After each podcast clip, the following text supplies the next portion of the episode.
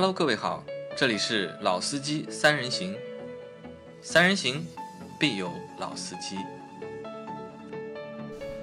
Hello，大家好，欢迎收听老司机三人行，我是杨磊。大家好，我是老倪。大家好，我是阿 Q。好，我们的节目继续如期更新啊。那今天在我们录节目之前啊，我们做了一件比较有意思的事情啊，而且这个事情还是在录节目的四年当中啊第一次发生。回想一下，我们在录节目之前做了什么？不知道，老倪先到了，老倪先到了，对吧？不知道这算啊？啊，喝咖啡了呀！我还发了朋友圈了嘛，对吧？啊老倪说录节目之前啊，就是要泡喝咖啡，嗯提提神，对吧？把自己随身带着那些家伙啊，就是拿出来。这也算个事儿吗哎算事儿，算事儿，因为这个从来没有过嘛，对吧？嗯我只是看到我们有嘉宾啊，就是来录节目的过程当中喝酒。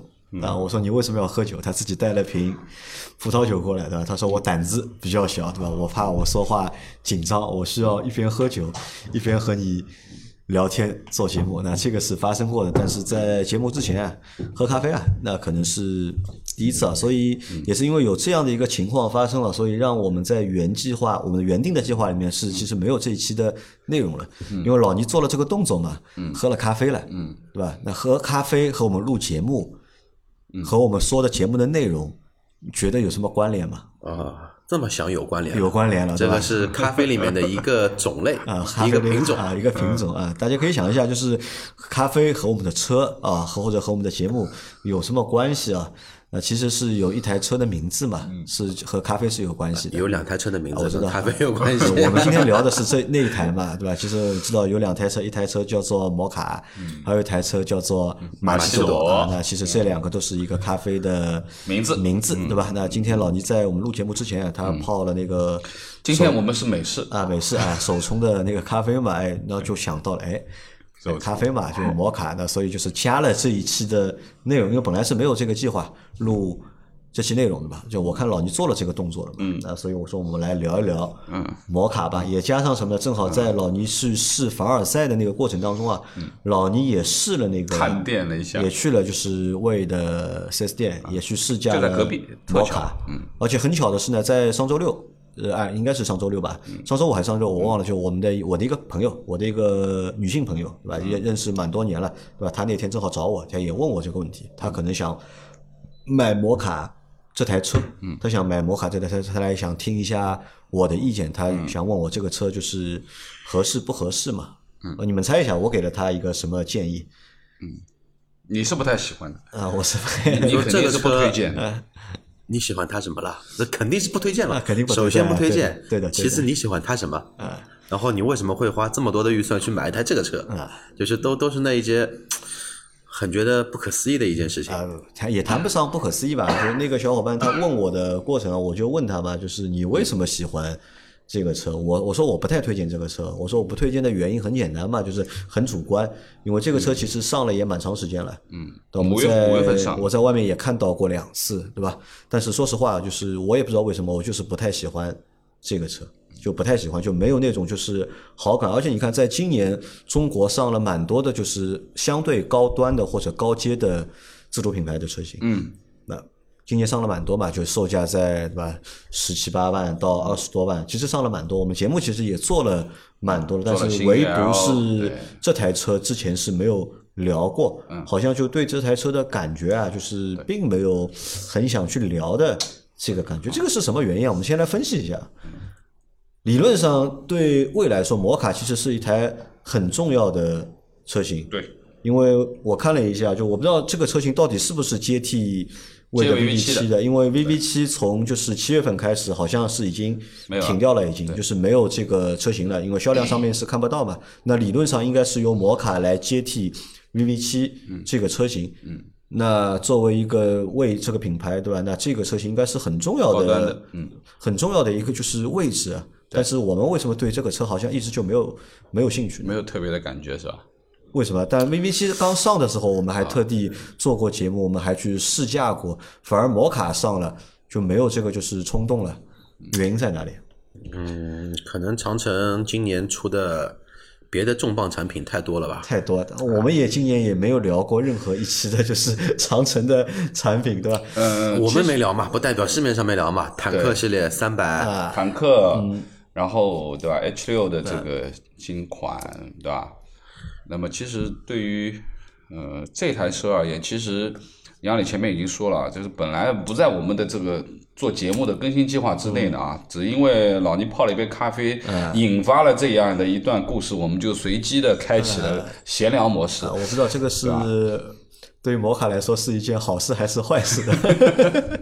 因为说实话，对于这个车我们不是特别的了解，那么呃也没有太多的关注啊，只是这次偶然的机会，因为我去试其他的车的时候，它正好有一家 4S 店，嗯，那么我就走进去了一下，仔细的打量了一下它，另外呢也试驾了一下，嗯，然后呢我回来和阿 Q 和杨磊分享了一下，那么就闲聊，那聊着聊着就说大家就把这个聊一下吧，谈谈自己的看法。因为说实话，我我对于这台车其实也没有特别多的感觉，但是我倒不是说很反对，啊，但是呢，阿 Q 和杨磊他们在前面聊的时候就觉得这个车他们不推荐，对吧？那么我们也在聊一些各自的观点嘛。那么。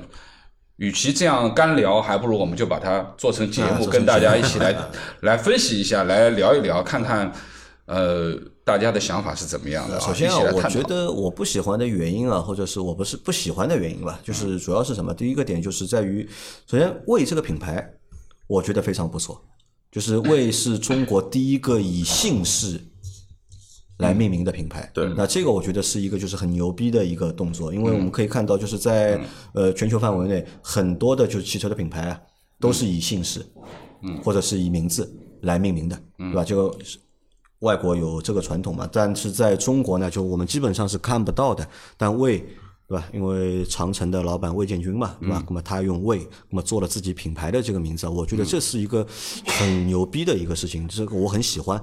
但是呢，就是车型，对吧？车型下面的就是如果现在有了一个摩卡，那摩卡呢，我又觉得就是长城也好，对吧？魏也好，对吧？和摩卡，因为摩卡是一个咖啡的一个名字嘛，嗯嗯，对吧？咖啡一般就是我们要知道，就是喝咖啡啊，喝咖啡的人啊，嗯，我觉得都不是一般人。那就比如就比如什么，就比如我前面在录节目之前，我发了朋友圈嘛，我发了一张就老倪在冲咖啡的那个照片嘛，对吧？那么很多人说什么呢？就是说老倪是个精致的男人，对吧？说老倪是个有品位的男人，对吧？那可能就是在我们的实际生活当中，我们会把咖啡啊，把就是和品味啊，对吧？和精致啊有那么一点点的关联，对吧？因为像我，对吧？我连茶都不喝，对吧？我是喝可乐的，对吧？那可能你看咖啡这个东西，哎，是有嗯代表生活，对吧？或者有那么一点点的就是格调的感觉在里面。但是呢，你用格调这个东西呢，去和就是长城，对吧？去和就是魏这个品牌去做关联，我觉得呢，好像连不太上。我本身一直认为魏是一个就是很刚、很硬的一个品牌，就它品牌给我的感觉就是一个就是很阳刚的，或者就是很硬气的一个品牌。但是你一下子就是来一个摩卡，嗯，对吧？因为还有一个马奇朵嘛，对吧？马奇朵的话，我觉得甚至就是 摩卡可能还中性一点，但马奇朵马奇朵明显是一个女性化啊，对的，就是觉得有点一点女性化的这种感觉，和这个就是为这个品牌啊，我觉得有那么一点就是格格的不入，因为我们知道就在从去年开始，就是或者今年长城啊，就是长城汽车，它给它车子命名上面做了蛮大的突破，或者是蛮大的变化，包括长城出了很多车嘛，什么大狗，对吧？初恋，对吧？其实什么赤兔，啊，赤兔，对吧？我觉得都是，说实话，我是觉得不伦不类的。我我个人觉得有点不伦不类的感觉，包括在这次就是魏派新的车型上面的这个命名啊，其实我是觉得呃不太适应或者看不太懂啊，就是我不知道他们这要到底是因为名字这个东西啊，会会和品牌有比较大的一个关联度。想表达的东西不清晰对。吧？你取给这个车型取一个什么名字，就意味着你想表达一种什么样的一个态度，或者你有一种什么样的诉求在里面。但是你像摩卡也好，对吧？马奇朵也好，那这个可能我第一反应就是什么？就生活化，嗯，对吧？生活化，或者呢就是有品味，对吧？或者有那么一点就是格调嗯但又和品牌我觉得是木有关联的，对吧？这个是我第一个就是比较不适应的一个点啊，所以从品牌这层面或者感觉上面就不太喜欢或者是不太接受。那这是第一个原因。第二个原因呢，就是车型的外观，嗯，对吧？其实，在路上在外面我也看到过几次，那，那个外观你们觉得怎么样？说实话，我在今年的上半年上海最热的那几天时间，然后我不是去看了一下那个牧马人嘛，然后牧马人的隔壁一点点路呢，正好有一家坦克，然后我就跟拖着我的一个朋友我说，要不去看看国货之光吧，对吧？坦克三 A 也比较火，去看一下吧，然后去试了一下，然后呢，我一开始不知道，他们呢是长城加魏联合在一起的一个展厅，嗯，然后的话呢，在往坦克三百的展厅走的路上，我看到一台车很奇怪，嗯，我说这个车是什么车啊？然后我想想，好像脑海里面这个车没有任何的印象在里头。然后我跟我朋友说了句：“操，这个车长得真他妈难看！”而且那台试驾车，我后来才知道贴了一个贴了个膜对吧？粉色的膜，粉色的膜配了一个大的镀铬的中网。我说我操，谁啊？品味这么差？粉色车贴配一个镀铬的中网，加上镀铬的门把手，我觉得这个车这个乡土气息太太太浓了。然后就没太注意。啊，你想这个反差会很大，就魏派，嗯，对吧？魏派粉色，对吧？这个我觉得完全是没有关系的，就好不容易就是魏派建立的一个就是品牌的感觉，可能就是在这个上面，我觉得都毁掉了，嗯，或者都让大家就是大跌眼镜嘛。对，甚至于说，我觉得这个车没有我之前的 VB 七来的要这么的霸气。虽然 VB 七那个时候也被我们吐槽过嘛，我那那会儿好像一七年吧，应该是。其实我觉得 VB 七我们没有吐槽过 VB 七，没有呃，甚至就是 VB 七我们是给了就是蛮高的一个就是评价的，因为你看 VB 七魏派的诞生啊，因为魏派当年是和领克。差不多是同一个就是时间段上的嘛，当时我们就说嘛，就是 VV 七其实是或者魏派就是拉响了或者打开了就是中国自主品牌做高端的或者是做更高阶车型的这个序幕，就他们去开了这个头。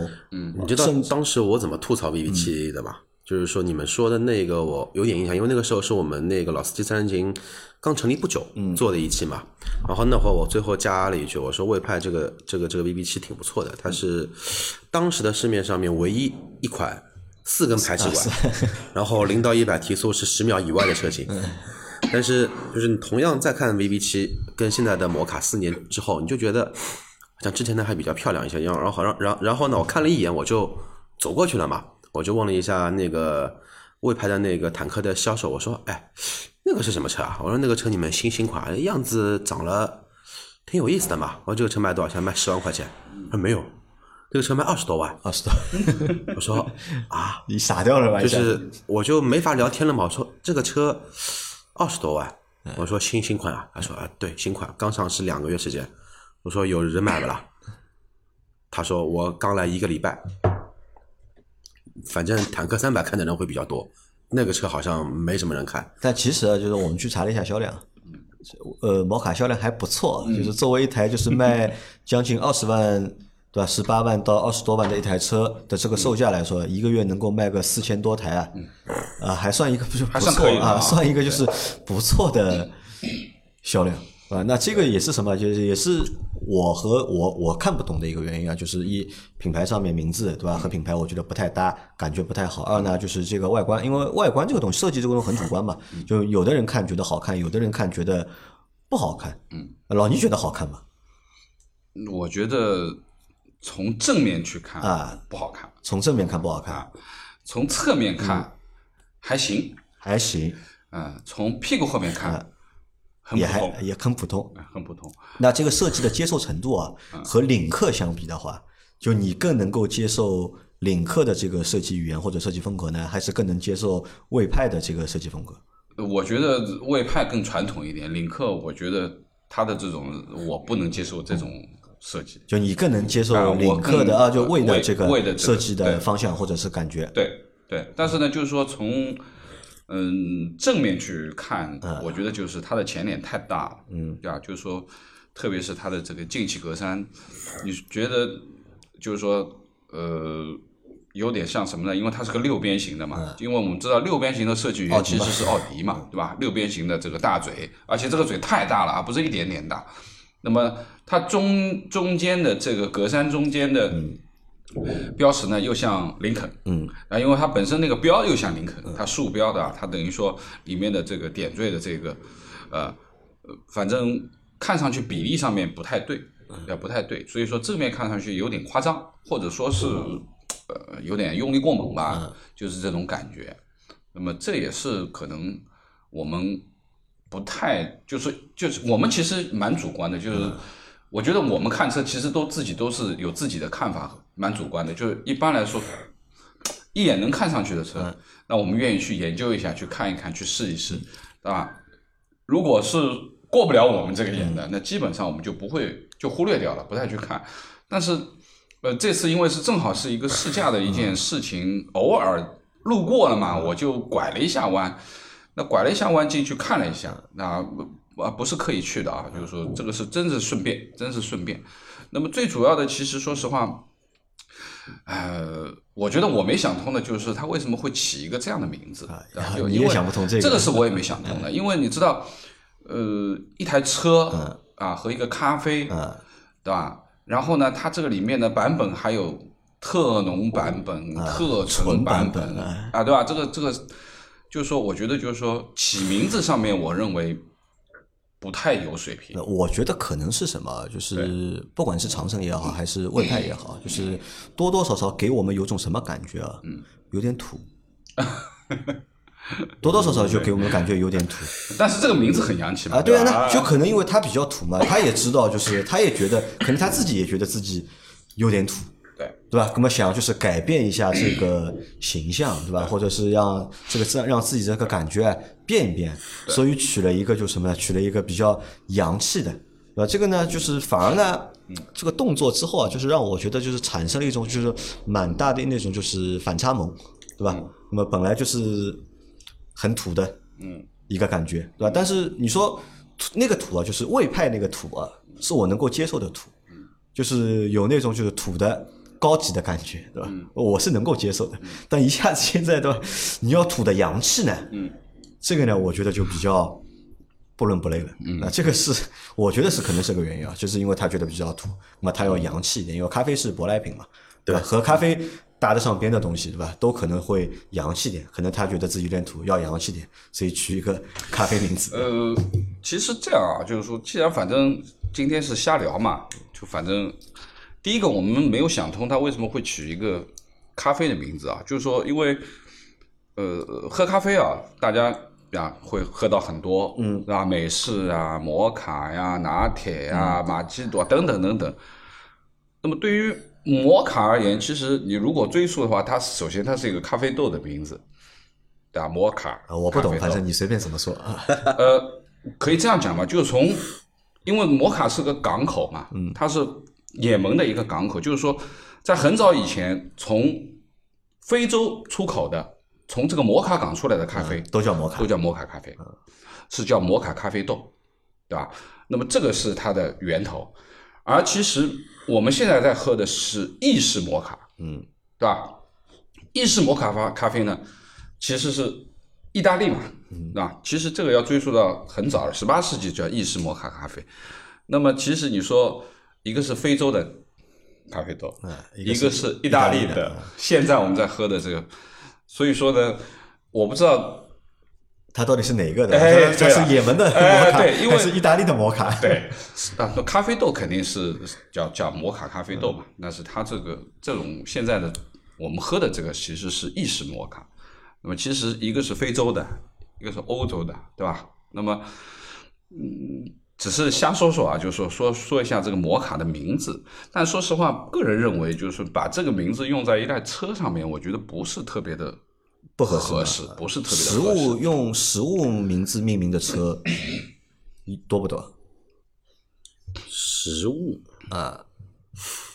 好像没什么，不多，对吧？好好像卡宴是卡宴的英文是那个吧，是辣椒嘛，对吧？这算个食物，但是我们音译的话啊，我们是就直接音译嘛，没有说它是辣椒嘛，对吧？直接你用一个食物的名称去命名，这个的确是比较少。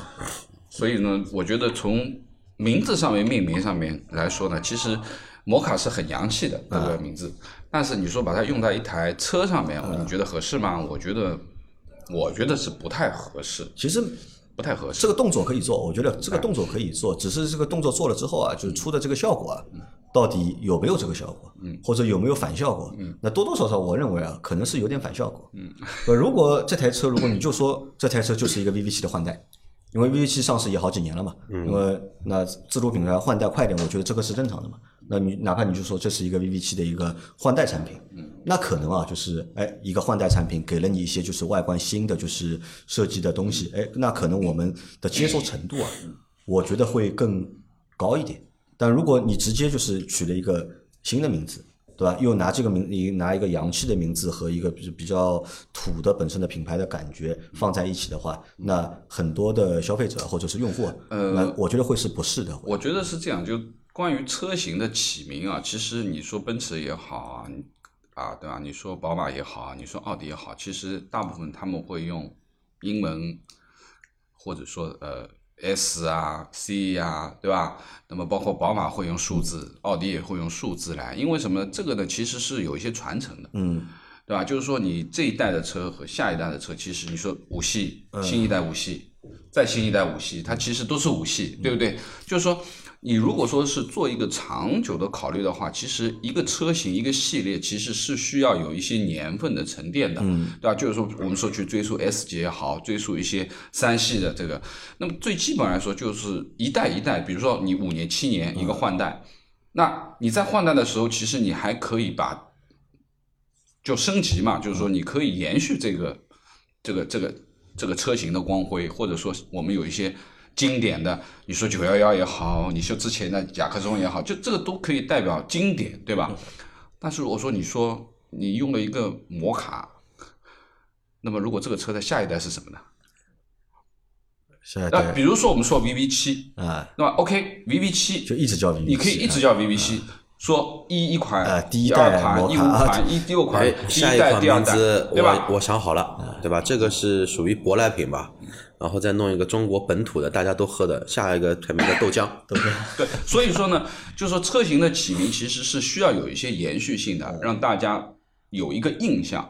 但是你如果说从 VV 七你直接跳到摩卡，或者说从摩卡再跳到另外一个名字，就完全断掉了。虽然我你可以跟消费者去说。这个是一个 VV 七的替代车型升级版本，但是它一点关联都没有，从名字上面看不出什么任何的关联，对吧？任何的关联。那其实我都觉得，你看名字取得好，就对车型名字取得好，就自主品牌里面就是比亚迪，我觉得还可以，对吧？唐、宋、元，对，它有一个规律，对吧？那么你就说呢？甚至于说你在比亚迪里面，就是说，虽然说的这个这个现在的很多比亚迪的这个名字起的，其实是在中国的朝代的名字嘛，对吧？那么不同的朝代有大有小，你可以从通过朝代的年份、朝代的规模去判定比亚迪对于这个车的重视性。比如说汉啊是个重磅的车型，但是元什么就是相对比较小一点，对吧？那么其实它也有些自己的而且就是你看，就它那个起名字，比如说比亚迪取给车型取名字，一听我就知道这是一个就是中国的品牌，或者是中国的一个车型。哪怕这个车拿到海外去，别人听了这个名字，他也知道，哎，它有很浓的就是中国文化的这个特色里面。那这个我觉得是很得当的，对吧？我们也不管它是洋还是土，但是这个名字起的，我觉得就是很得当，很。我们一看也能够看得懂啊，到底想表达什么？嗯，但是这个就是，对，看不懂。对，所以呢，总体来说就是看不懂。下一趴我们聊聊聊车吧。那聊聊聊车吧，名字这个东西我们就不纠结，不纠结哈。一个名字让我们聊那么久啊，聊那么久对吧？好，那看一下这个摩卡，摩卡的话有四个车型啊，有四个车型，它有因为是 SUV 嘛，它有两驱的和四驱的版本，对吧？两驱的。有叫什么特浓，对吧？四驱的特浓，两驱特浓加四驱特浓，然后呢，两驱的特纯，对吧？加四驱的特纯，特纯啊，对吧？售价是从多少开始啊？十八万七千八，十八点七八万到二十一点八八万。对，两款两驱的价格差了一万五千块钱，两款四驱的差了一万六千块钱。从价格上面来看。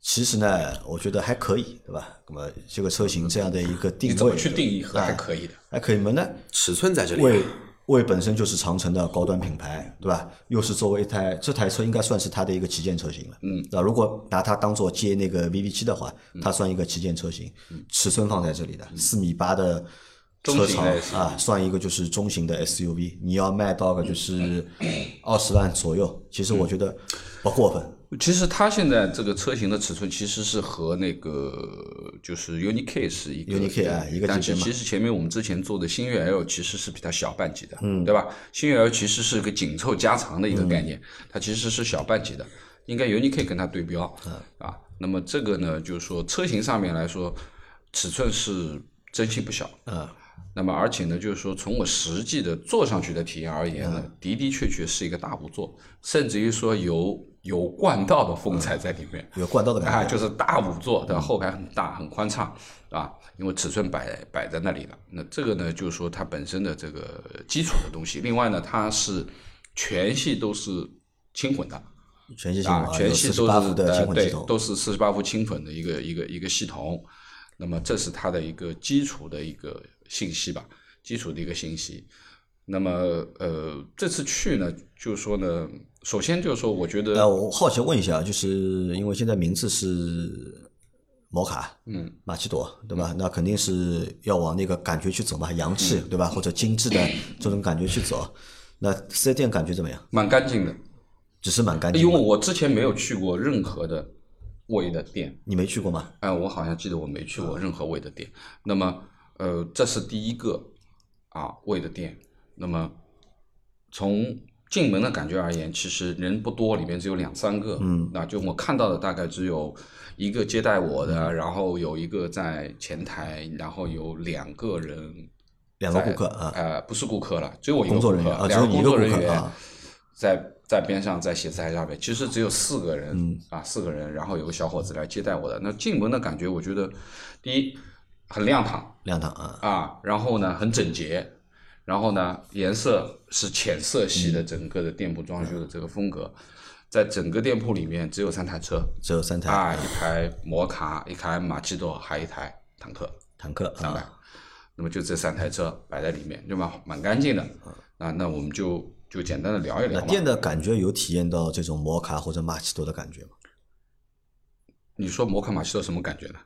我感觉不出来什么，感觉不出来，就是有没有这么的那我觉得洋气其实应该感什么？我觉得就是说把首先啊那个四 S 店啊，就是那个展厅啊，做成咖啡馆吧，就哎呀，那成本太高了，那建个四 S 店，我操，这成成本不得了。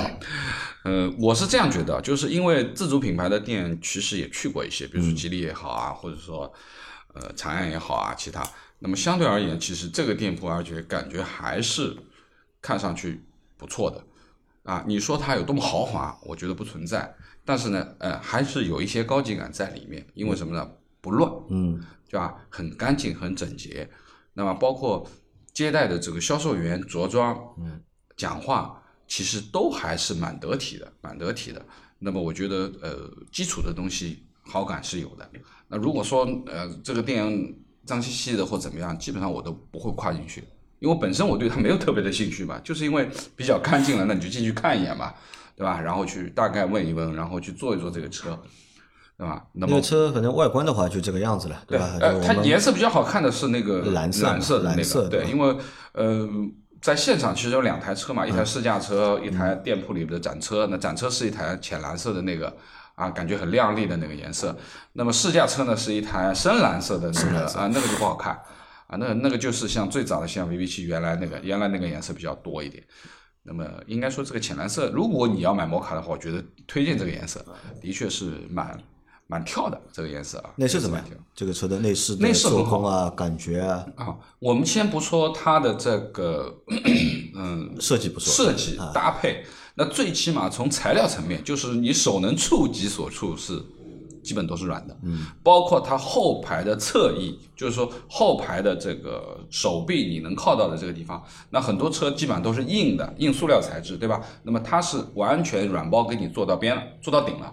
那是一个软的一个材质，后排是有两档可以调节的，角度可以调节。那么我前面说了，座上面后排很大，像个大五座，对吧？那前排呢，它是三屏嘛，它是一个这个这个这个这个呃中控屏是十四点几寸，很大的一个中控屏，然后它下面呢有一个空调的一个屏啊，然后再加上仪表盘，那么三个屏的一个一个设计。那么我觉得从设计上面来讲，给你什么感觉？还可以是豪华、科技、时尚、运呃动，能够给你什么感觉？我觉得，我觉得就是说，从豪华的感觉上面是有的，因为材料摆在那里了，对吧？那么，而且呢，就是说，从屏幕上面呢，也不是很突兀，那它也不像比亚迪，像其他就是屏超级大，对吧？那么竖屏或怎么样，那么它是横过来的一个屏，然后呢，呃。呃，它的那个空调调节的屏呢，它的角度啊，就是有点斜的那个角度啊，就是，但是这个角度呢，从后期的这个驾驶上面，感觉上面有点问题，就是因为操作不方便比较反光啊，反光对吧？啊，因为它这个角度感觉是会反光啊，比较反光一点。操作上面其实还可以，但是反光你知道，就是我们开出去的话，如果这个当头太阳照下来，第一个就是你能不能看清楚，这是一个问题；第二个就是它有点反光啊。那么中控的这个前面的这个屏，就是驾驶室那个屏，相对而言它是比较简单的，对吧？那么没有特别，呃，可以这么说，就是说从内饰而言，我觉得比比亚迪强。比比亚迪啊，强从就是接下来就说从颜色的拼色啊，嗯对吧？从设计上面讲，我觉得呃是比较简约的一种设计，嗯不是很繁复啊，也不是说很那种奢华的那种啊，各种各样的那种没有，那觉得还是相对比较简约的。那这种风格其实我还是比较喜欢的，我还是比较喜欢的。那么嗯展车那台呢啊，但我在想有个问题啊，蛮有意思的啊，就是比亚迪啊，不幸中枪啊，躺枪了。什么？为什么躺枪呢？就是 为什么要拿比亚迪的汉，对吧？出来和这个车我我去内饰去做比较，那是不是因为他们都比较土，所以才把他们拿在一起比较？为什么不拿就是长安啊，或者不拿吉利啊，或者不拿领克出来做比较，而拿比亚迪出来做比较？因为我觉得就是说几个啊，就是说，呃，因为汉我是很仔细的去做过这台车，啊，它里面的这个软包的材质，包括缝线，对吧？格子，那么其实用料上面真的也不差，嗯，但是它所营造出来的气氛不对，那肯定是不是那种如果啊，比如说你的座椅是菱形缝线的，但是如果你这个菱形缝线是在奔驰上或者在其他的品牌车上，感觉和在汉上面就不太一样，对吧？那么怎么样讲呢？就是说，我觉得最起码在这台车上面，我没有找到汗的那个感觉，我觉得还可能就是在我们的这个主观的认知里面，呃，比亚迪和魏的这个就是内饰的设计啊，嗯是属于比较土的那种，或者比较老气的那一种，对吧？那这两个相比的话，就这一次看到的摩摩卡，对吧？要比比亚迪要好要好啊，对。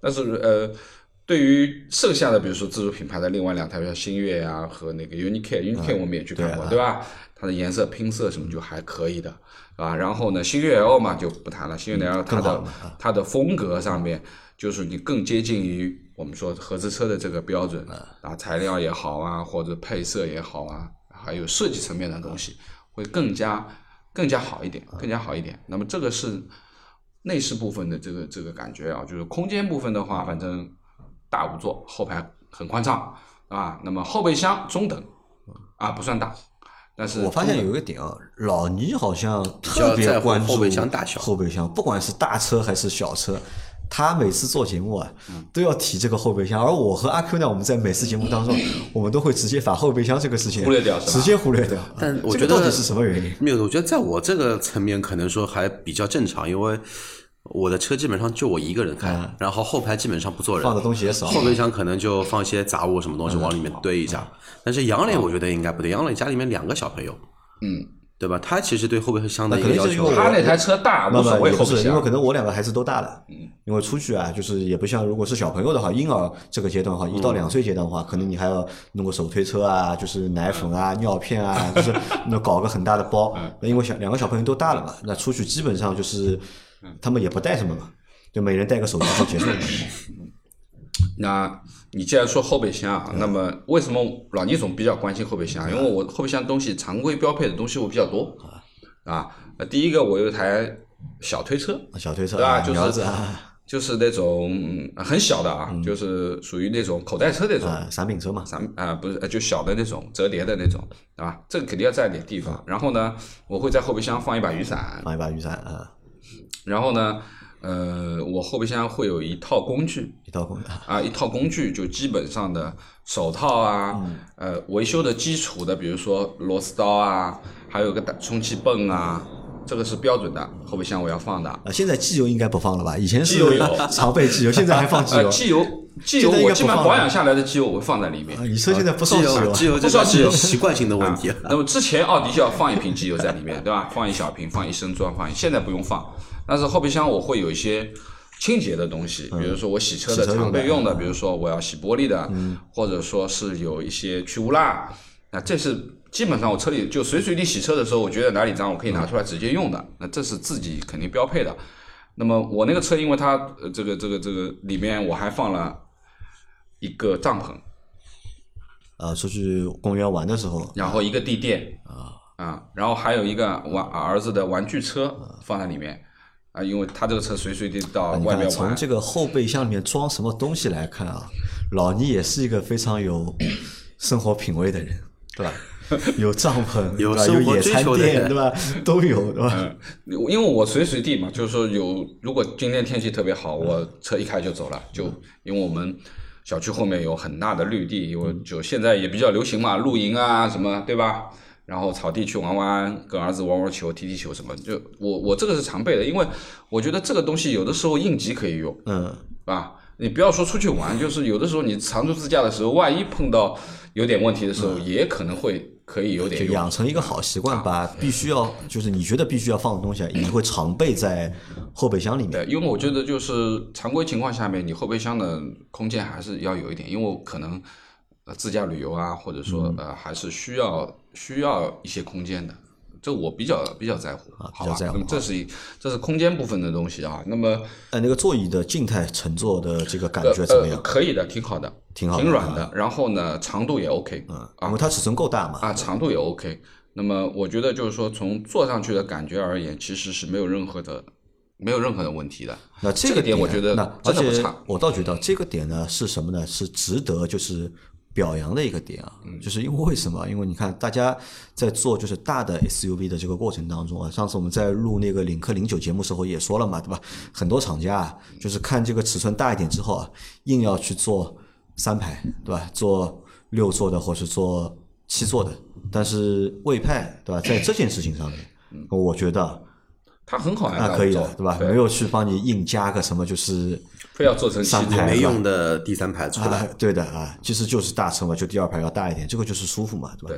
对土豪什么是土豪了？土豪就是要有这种，就是要这种感觉土豪为什么要住别墅啊？那还是两个人住，啊，对啊，为什么要住别墅呢？就是要大嘛，要舒服嘛，嗯然后呢，呃，这个是静态的部啊，分，静态啊，静态部分。这个车开起来感觉。然后？呢，后面呢，我们去试驾了一下，因为这个试驾路线其实，呃，要比之前是这个凡尔赛要更长，因为，呃，他让我跑了一段非常长的长直线，然后差不多跑到一百码了，嗯，啊，差差不多跑到一百码。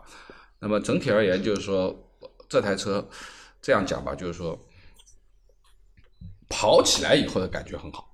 跑起来的感觉很好啊，为什么我说要跑起来以后车重嘛，对吧？重的车跑起来感觉都好的，呃，怎么样讲呢？就是说可能隔音啊、降噪啊这一块比较都挺好，好一些。都挺好，因为它前前排是隔音玻璃嘛，前排是隔音玻璃。然后呢，因为这台车它现在主打的是什么呢？是智能嘛，嗯，就是说呢，它现在说的，它现在有 L 三等级的这个自动驾驶。啊说实话，我也没搞明白 L 三到底是什么级别，对吧？我只知道 L 二现在说辅助驾驶的这个级别，自己的车是 L 二的，对吧？基本上跟车啊。这个这个这个车道保持啊，对吧？主动刹车啊，等等这些基础的东西。那 L 三多了什么东西呢？啊，在我看来，它现在就多了一套就是 AR 的导，这个这个这个抬头排显，就是说它可以将导航投射在 HUD 里面，然后而且是动态的。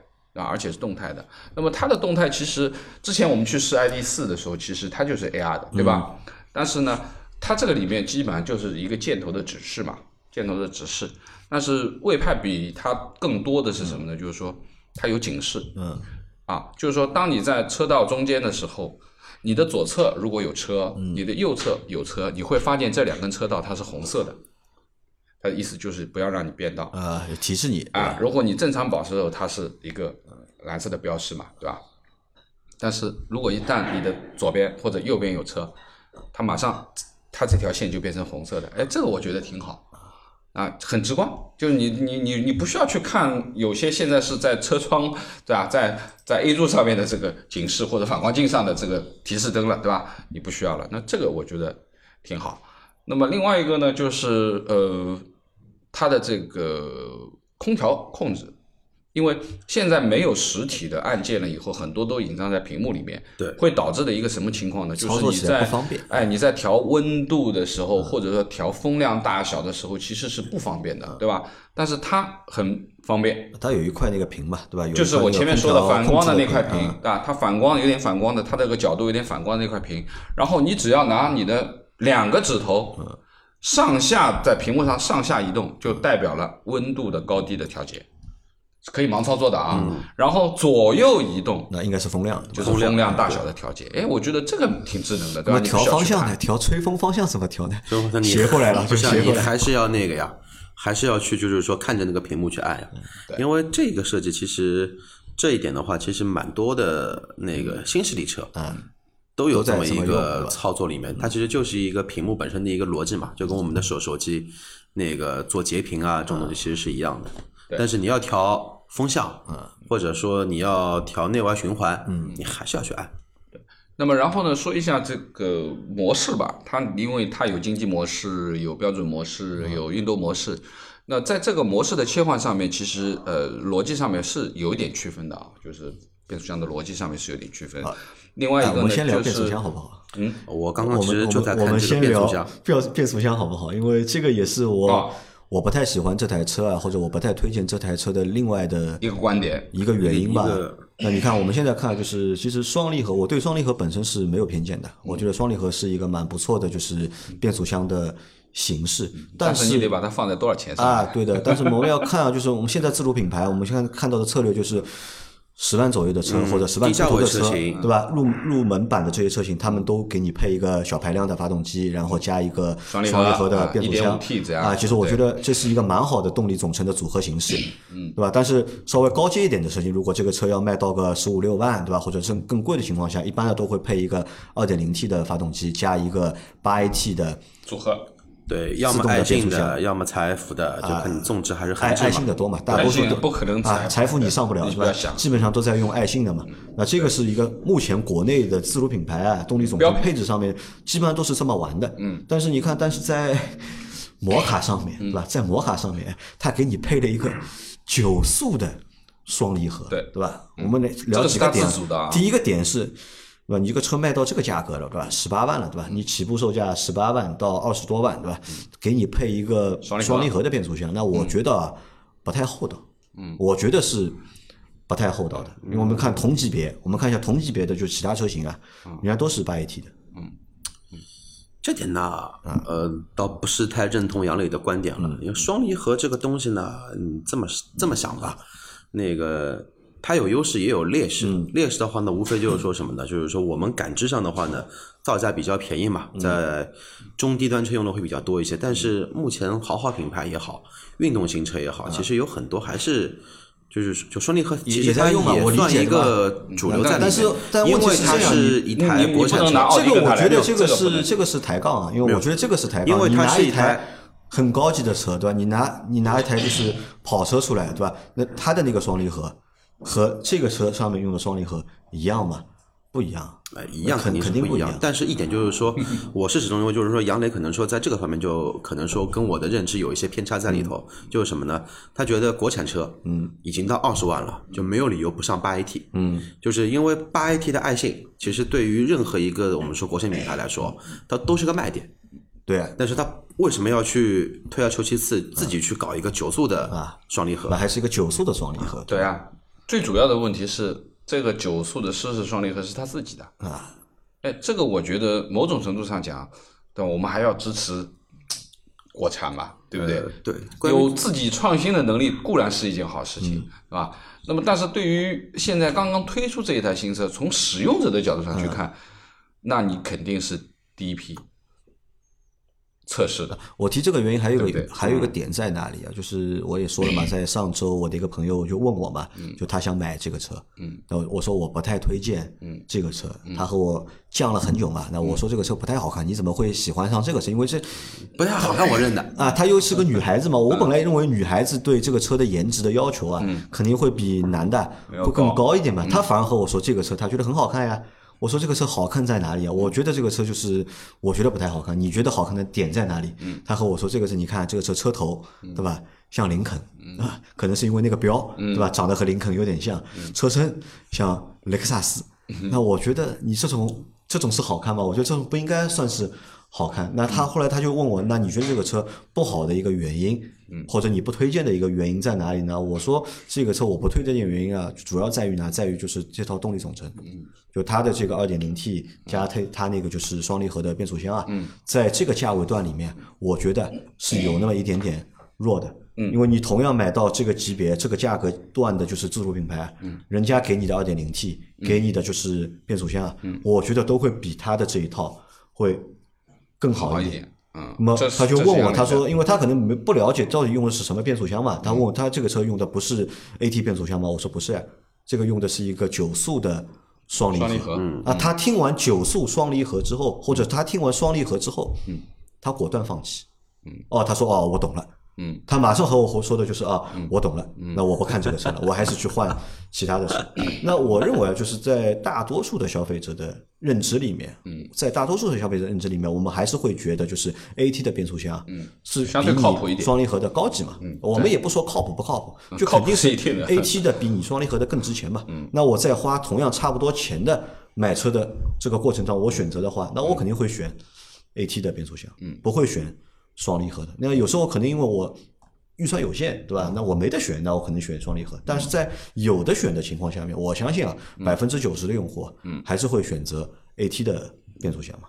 对，我我是这样觉得，就对于这台车而言，就是说它的动力总成部分呢，其实它的马力也不大啊，就是对的，这个因为它双离合啊，这这套这个它的这套两点零 T，它的这套两点零 T 其实功率上面其实是不大的，差不多是两百一十几匹的这个马力。那么，呃，对于两点零 T 而言，其实我们说的高功率的话，基本上要达到两百五十匹，对吧？那么算高功给你个一百七十千瓦，对吧？对吧它只有一百五十千瓦嘛。那么它这个等于只能算一个中功率的，对吧？不能算低功率，算但可能啊中功率，可能是什么？可能也是这个也是长城的，它有苦衷啊。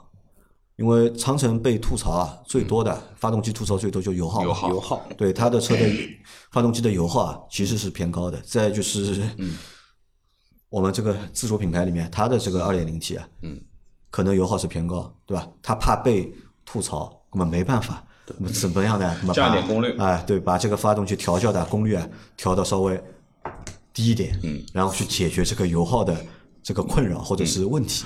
嗯，它现在标的这个综合工况是七升啊，然后我稍微翻了一翻，就是包括几个论坛啊，包括一些车主部分的东西。那我认为其实七升呢，这个我认为是做不到的啊。怎么可能七升呢？我觉得十升 差不多，或者说可能要到十一升，因十为升我觉得都有点低，有点低是吧？因为这个车两吨的车嘛啊，对啊，四驱的要两，你四驱两两驱的都要两驱的一一点八八多，对，两驱一点八多。这个车重放在这里的，对，那么所以说呢，以它的现在的马力，嗯啊。呃，我觉得对于九 DCT 而言，其实它是有油耗的好处的吧，因为双离合它传动效率相对高一点，它肯定是有节油的这个九速呢想法更，广，对啊它转速更低嘛。对，肯定是有节油的这个作用的，对吧？一定不会像之前说的这个什么什么为这种很很很夸张的这个油耗，那我相信它一定会有一些改进。那么，但是，呃，你说能改进多少？你说真的能够达到什么八升、九升？现在它标的七点零，那我觉得七点五这个不太可能啊，我认为是不太可能的，好吧？那么，对于整个这个车的这个动态驾驶部分啊，前面说了，就是说开起来是无感无感。啊，就是说变变速箱方面什么无感？是就没有顿挫，没有顿顿挫的感觉啊，这个对无感是好，对吧？对，那么但是有一点啊，就是说我跟销售员提出来的，他也表示认同的，就是在起步的时候这个车是比较冲的。起步的时候啊、少对，起步的时候它会穿，也就是说你起步的时候，你油门如果控制不好的话，因为它也有四十八伏电机嘛，嗯，对吧？也就是说你的这个匹配这一块，其实起步是有问题的，就是说感觉有有穿的这个感觉，那，不是很平顺的自然的这样的起步，这是第一个。第二个呢，就是说在低速的蠕动，特别是减档，对吧？如果说你这样再再加油门，那么这种肯定它的衔接上面是不是那么平顺的啊？这不是那么平顺。你跑起来没问题，因为我们已经跑到一百码了，差不多，那么应该说很顺，而且呢悬挂也挺好的，能感觉到车很厚重啊，隔音也不错，前前排隔音玻璃对吧？包括它的整个的这个抬头显示的信息也还可以，但是它不是在正中间的啊。就是我们抬头显示，我看出去是在我的正前方，但是它基本上是在车子中间的这个位置，它的这个这个车速表啊，它不是在你视线的正中，而是正中偏右的。就屏幕的当中，对对对，在这个就玻璃的怎么玻璃去挡路线？啊，它是这样子的，但是它是可以将导航图投在这个里面的，这也是它比较好这个蛮炫酷的啊。导航图可以投在里面，那么这也是它的一个特点啊。就我就说的，就从平顺线上面去讲的话，就是在起步部分和一些降档不是很积极的嘛。嗯。那么但是就是说，如果说你降再升啊，那么这个是会有一些些小的，我觉得这是一些细微的东西了。那么这也是需要改进的部分啊。我觉得就是说，你发动机和发动机和变速箱的匹配，为什么我们一直在说一些大厂的匹配会能够做到这么丝滑？其实这个是功力啊。那么我们要改变这些东西，其实真的是需要花时间、花用经验的，这个不是随便可以配的了。那我觉得，呃，在细节这一部分，我觉得还是有待提高的，那这是肯定的啊。呃，这个是说的这一部分。那么另外这个车还有一些，比如说智能的东西，因为它一直在说这个车智能、智能、最强大脑啊等等。那么也就是说，它的泊车功能很强大，就是完全可以人离开车，可以停，可以出来，甚至于说，呃，它还有一些特定的手势，比如说启动发动机啊、召唤啊。但是说实话，我觉得蛮傻的。呃我实我说实话，如果说你让我去停车的话，我要做一些特定的手势的话，在停车场里面一个人像交警一样在指挥吗？呃，我觉得这个我说实话我不会去用，啊、我不会去用。当然有可能，啊、特别的场景啊，就是你完全停不进车，两头都挤死了，你人要先下来，对吧？那么你遥控泊车进去，对吧？有有使用场景，但是说实话，这样小的空间，你你给我我也不停，对不对？我可以换个地方停。对，对吧？何必呢？在那里你一个人手舞足蹈的做一些 动作啊，其他人会觉得你在干什么啊？那科技很先进，科技很先进对吧？但是你真的要用的话，我觉得蛮傻的。啊。你看啊，就是说到这里的话，就是让我想到一个点是什么？就从这台车的就是命名，对吧？到它的一个外观的设计，包括外观的颜色，和前面老倪说到的，就是什么 L 三的驾驶辅助啊，和一些就其他的高科技的配置的这个一些功能啊。你看这个车整体的话，就是你看，其实好像在取向上面啊，发生了变化了。呃，对，其实是对吧好像就名字、颜色、内饰都的，七或者 VV 五也好，那本来的话，它可能是针对一些相对成熟的用户，对 相对成熟的用户。但前面说的，我们说到那么多的那些变化，好像你看变得更年轻，看上去变得更年轻、更智能更洋气、更智能，对吧？那好像这个是往年轻化的这个取向在走，因为它它这个里面年轻的用户会更喜欢这些点嘛。我只是说了其中科技部分的几个点啊，就是比如说自动泊车，包括前面说它的这个 AR 的导航，它可以提示盲区的这个警示。它其实它有很多了，什么透明底盘啊、智能过弯啊，还有还有前面说的泊车呀，还有年轻用循户喜欢循迹倒车，循迹倒车你知道宝马的那个啊，循迹倒车，对记得吧？循迹倒车，对吧？那么最主要还有什么？比如说这个这个人脸识别，嗯，啊，它可以，你可以记录你。那当然，就人脸识别其实就是可以探测你疲劳不疲劳啊，等等等等这一些。那么还有一个，其实我觉得从配置上面讲，就是它有一套燕飞利仕的音响，啊，燕飞利仕的音响只有只有它的这个最低配没有，嗯，就是二十万的这个版本，不管是四驱还是两驱的这个版本，都有燕飞利仕的音响，对吧？那么特纯版本是纳帕皮的高级啊。啊，特纯版本是纳帕皮的。燕飞利仕的音响是十喇叭的，它这个车的配置啊，好像要比那个领克零九啊更高了吧？呃，差不多，差不多，因为我前面刚刚在研究了一下 VV 七跟它的一个配置上的差异。嗯，从 VV 七就是说，因为我们一直是认为这个摩卡是 VV 七的换代嘛，嗯，但是从车身尺寸上来说的话呢，它其实是要大了很多。但是的话呢，其实就刚刚刚结合杨磊说的那一个点啊，就是说用户的群体发生了定位上的一个清晰的变化。老的 VV 七顶配的话，它顶配的车也就卖二十万不到，十九万多。现在的话呢，起步价就同样，如果说拿顶配比的话，这个车得要二十一点八八万，贵两万嘛。但是的话呢，就是说 VV 七上面比较很有意思的东西是什么呢？一台 SUV，二十万不到的 SUV，那个后排有座椅通风加热，有按摩，有座椅的电动调靠背的调节，这么一些东西是可能说真的是比较注重于豪华度的用户去去考虑的东西，加上它的外观嘛。但是摩卡的话呢，这些配置都没有了，都没有了，都被卡掉了。就是换成了高科技的配置。对，对，因为我试驾的那一台是两驱的特纯版嘛，啊，两驱的特纯版基本上就是两驱顶配嘛，对吧？所以说呢，它基础的这些东西，你从上车拉保险带的一刹那，你就能感觉到它是预警式的，预警式的安全带，你上去一扣，它啪自动给你收一下收一下，对吧？那么这个感觉，那就感觉挺高级。另外前面说了喇叭是十二喇叭，我说错了，应该是十二喇叭的燕飞离式。那么应该说还有什么呢？比如说标配的西部气囊，对吧？西部气囊、气帘，对吧？那么应该这么讲，就是说配置上面应该是非常非常非常到位的啊，非常丰富的顶了已经。对，非常丰富，包括前面还有就是加热、通风、按摩的功能都有。呃，我发现啊，就这个摩卡和领克零九啊，嗯有点像啊。那领克零九呢，是把一个就是本身很年轻的一个产品啊，往成熟了去做。对而因为摩卡呢，把一个很成本身就是很成熟的用户的一个产品啊，我相对来说年纪偏大年轻化的用户来往年轻化的这个方向去走啊。就其实，在领克零九我们做那期节目之后，我们觉得那个方式好像是不太妥的，但摩卡呢，也是用了同样一个方式，从年纪偏大往年纪轻走，一个年纪轻往往年纪大走。我觉得好像这两个产品啊，都有那么一点点就是发力错方向了。我觉得是这样的。你们不知道同意不同意我的这个说法或者看法？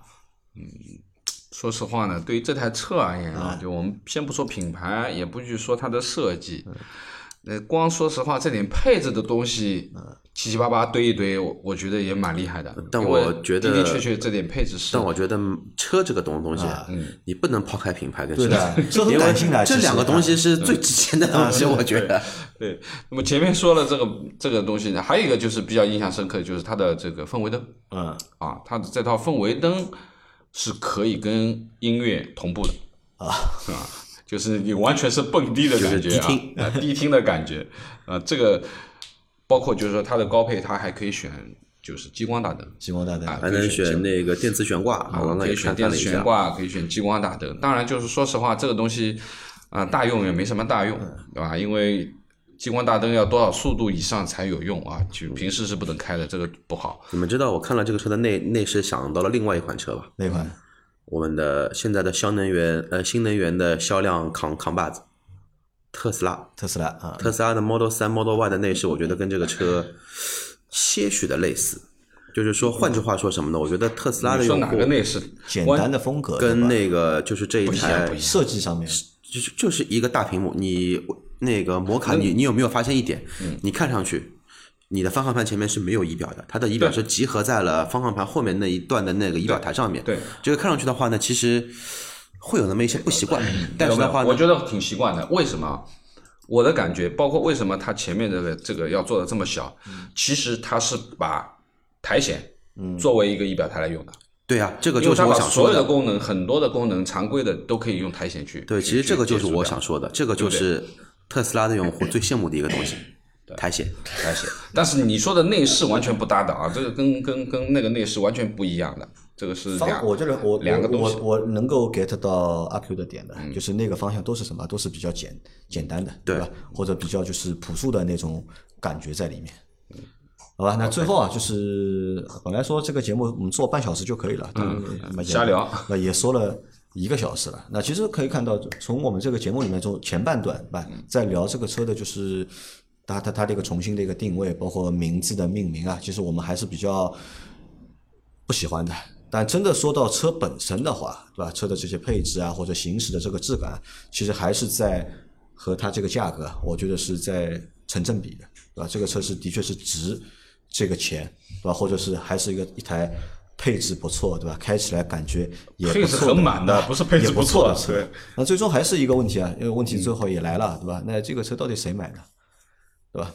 从上次就是我那个女的朋友，他问我这个车上面，我倒是觉得可能他们的这个变化可能成功了，对吧？可能可能可能想吸引一下就是年轻的用户，或者吸引一下女性的用户。我觉得你那个女性用户呢，她本身就是这个品牌的用户，但是被你这么对吧一劝说下呢，她其实是因为你放弃了这一个车。我觉得她不是因为我，她可能是因为那个她因为 A7 的双离合变啊 A 七的变速箱，那我就问放你弃了这个有多少女性客户买车会关注变速箱的种类？呃我觉得还不，还是有。你你跟他还是有讲了，他会知道还。还你跟他讲了，他会知道。他不一定知道这个原理，他不一定知道 AT 和 DCT 的原理，嗯但是它会有一个固然的，它有一个惯性的一个思维，它会觉得 AT 比双离合的会更好，或者会更高级。基础常识还是有的，这个用户，对吧？因为我我后来就推荐他什么呢？我说你去看一下领克零五，呃，我说你去看一下。那他看完了之后，他就手机上看了一下嘛，哦，他说好，我明天就到四 S 店去，对吧？价格也更便宜啊价格稍微便宜好多呢。嗯，呃呃，也没便宜好多，领克零五比哦哦，领克零五对吧？也不零五便宜零零五价格也要二十出头了。对价价格一样。其实对于这台车，我觉得我们还是可以关注一下的，因为这一套动力的东西，特别是 DCT，哎，其实对于使用者而言，这套 DCT 因为是一套全新的东西，其实说实话还是需要时间去验证。那我觉得没必要让消费者或者没必要推荐用户去试这种新的东西，因为已经有很成熟的八 AT 了，为什么要去尝鲜尝这个九 DCT 呢？我觉得意义不大的。要不要做小白鼠自己选择。因为对于我来说，我可能对这个车没兴趣，但是我对这套双离合兴趣比较大。但是我的兴趣的话呢，是研究它你一呢先开开吧。为什么要做，但是做好之后的话呢，使用感觉怎么样？因为我刚刚刚看了，从这个车发布到现在，宣称的是全球首款横置的九速双离合，其实纵置的话也也有。是哪个车？你们知知道吗？双离合九速啊，对，我没印象。老尼的品品牌，讴歌的 NSX。XX 啊，对，就是那个三电机的超超那个超跑三百多万的本田，就那个车是九速的那个纵置的双离合，但是横置平台的话呢，只有它。然后的话，我还看了一个数据啊，从专利局那边看到的，它跟那个大众的主流的那个叫叫啥，那个 DQ 三八幺去比的话，它的九速的三，它的九速的变速箱，比那个七速的双离合的 DQ 三八幺重量还要轻了六公斤，体积的话呢，也要小了整整三厘米。所以说，它对于就是说内燃机车的一个结构的优化有一定的帮助。但至于这个东西用起来怎么样，我倒挺有兴趣去开一下。但是你让我推荐不推荐这个车，这个暂时还不能说。至少这个车的外观过不了我心里面这一关。嗯 OK，好了，今天随便聊聊了这么久啊，那大家也可以留下言啊，就是看一下你们啊对这台车你们是有什么样的一个评价，或者有什么感觉，对吧？也可以留言和我们分享一下。我也很想知道，就是大家是怎么看待摩卡这台车的，因为我从魏的内部我知道，他们很自嗨的，呃，他们觉得他们做了很大的就是改变，甚至就是有了那种就是质的飞跃的那种感觉。但我但最终啊，我觉得这个东西成功不成功、好和不好，最终应该是由消费者由市或者由场决定用户、由市场来决定的，但是我应该是由？我我有一个比较悲观的想法，这个我们他的魏老板，我们的魏老板最近一段时间应该睡不着觉。其实他把魏派这个品牌打造出来，VV 五、VV 六、VV 七，其实算是自主品牌的当年的天花板。对，而且持续一段时间到现在。但是如果说你以这一个产品的一个我们说整体的设计理念也好，配置不用说，但是这个设计理念也好，定的名义也好，其实有那么一些什么的，有那么一些在吃以前的老本。呃，或者甚至有倒退啊。我认为摩卡这台车是扛不起魏派的大旗的，就用这台车去扛魏这个品牌的话，我觉得扛不起来。嗯所以他把坦克划分在位下面了呀，有道理的呀但。问题坦克不是品牌命名上不是出问题了吗？没有呀，本身是要独立嘛，现在不是专利被驳回了嘛，不允许你用坦克作为品牌那我下 那我下次做做个车，我叫战列舰嘛，因为因为长城不是申请了很多战列舰、航空母舰、驱逐舰的这一种，以那个叫什么的，以也是一套体系，可以。这种体系的一个命名嘛。但是的话呢，目前来说的话呢，都被驳回了。嗯所以说呢，这个也据说什么的，买了那个第一批的那个叫什么的长城 logo 的那一批用户，挺好的，绝版。绝版。绝版以后说不定会升值，现在卖的又是那个挂魏派标的，对好，那么自主品牌现在几台车啊，就是星越 L、魏，我们都聊过了领克零。九也聊了，聊聊对吧？然后我觉得下一场应该看看 UGK 了我们回头聊觉得个去试驾吧。我觉得对我们要要去试一下。试一下我倒觉得我们一直忘了一台车，哪台。忘忘了一哦个品牌 GS 八对吧？啊，不是不是 G G S 八也因为是 GS 八，我觉得我们也一定要聊也算，也因为 GS 八现在是用了那个丰田的混动的那个技术嘛，嗯呃对的值得聊的。一个是 G S 八，一个是老倪说的那个 Unity，因为 Uni 今 K 呃 Uni Uni K Uni K，还有奇瑞的车，奇瑞但没没新车啊，你说那个五米的那个，哎对我们可以揽去月看一下星途揽月对吧？星途揽月啊。可以去看一下。但奇瑞的店好像上海也蛮难找蛮的。难找的？